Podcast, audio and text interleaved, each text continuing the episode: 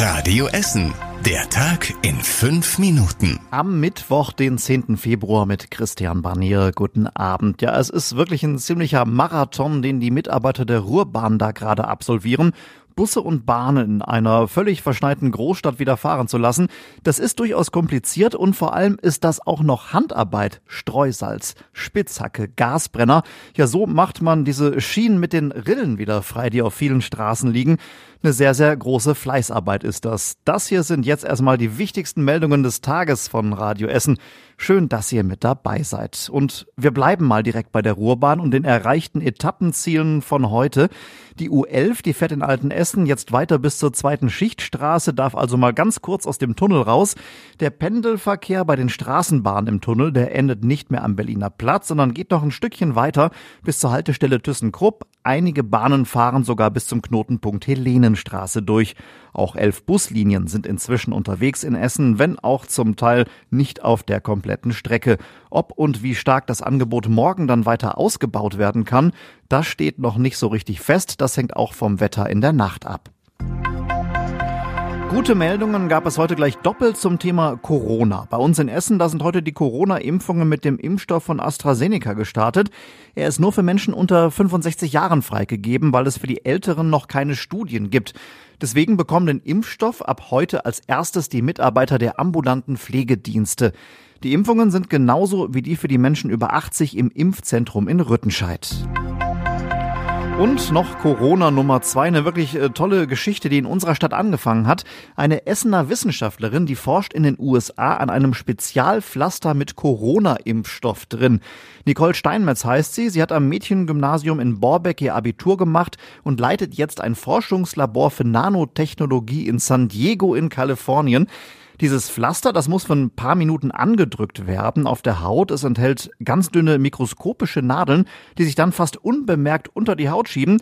Sie lassen den Impfstoff ganz langsam frei. Ein Arzt wird dafür nicht gebraucht. Wann diese Pflaster auf den Markt kommen, das ist allerdings noch nicht klar. Das spannende Interview mit Nicole Steinmetz, das könnt ihr euch auf radioessen.de anhören. Ja, und das hier hat die Essener Polizei heute gemacht. In Rüttenscheiter ist ein illegales Bordell aufgeflogen. Die Essener Polizei hat einen Hinweis auf verdächtiges Treiben in einem Hotel an der Friederikenstraße bekommen. Sie hat das Hotel dann deswegen durchsucht. Mehrere Zimmer waren offenbar für Prostituierte hergerichtet. Es lagen auch Verhütungsmittel und Lebensmittel rum. Sechs Frauen wurden angetroffen. Außerdem wurden drei mutmaßliche Zuhälter vorläufig festgenommen.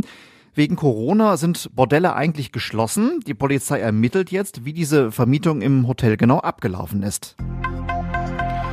Und auch wenn es lockt bei diesen Temperaturen, die Schlittschuhe aus dem Keller zu holen, trotz Dauerfrost bei uns in Essen darf weiterhin keiner auf zugefrorene Teiche und Seen. Die Eisdecke, die ist nur ganz dünn und würde einbrechen, sagt die Stadt. Da kann es schnell lebensgefährlich werden. Auf den Teichen im Stadtgarten, im Südviertel zum Beispiel, da ist nur eine ganz dünne Eisdecke. Da sorgt ein Springbrunnen dafür, dass das nicht alles zufriert. Die Teiche in der grünen Mitte in der Innenstadt, die wurden schon mit Flatterband abgesperrt zur Sicherheit. Wer trotzdem aufs Eis geht, der muss mit hohen Strafen rechnen, zwischen 5 und Achtung, 1000 Euro Strafe werden dann nämlich fällig.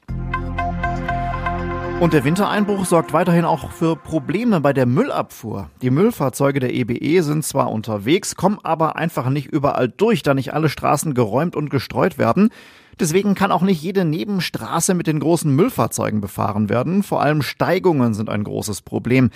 Die Entsorgungsbetriebe bitten außerdem darum, die Wege zu den Mülltonnen zu räumen. Die vollen Tonnen könne man nämlich nicht über Schneehaufen heben.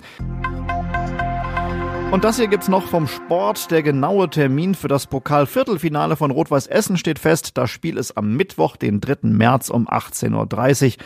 Dann geht's an der Hafenstraße gegen Holstein Kiel aus der zweiten Liga. Und was war überregional wichtig? Überregional schauen heute wirklich alle auf den Bund-Länder-Gipfel zum Corona-Lockdown. Der soll wahrscheinlich ja verlängert werden. Offenbar bis zum 7. März ist durchgesickert. Was mit den Schulen und Kitas ist, wird wohl jedes Bundesland selbst entscheiden dürfen.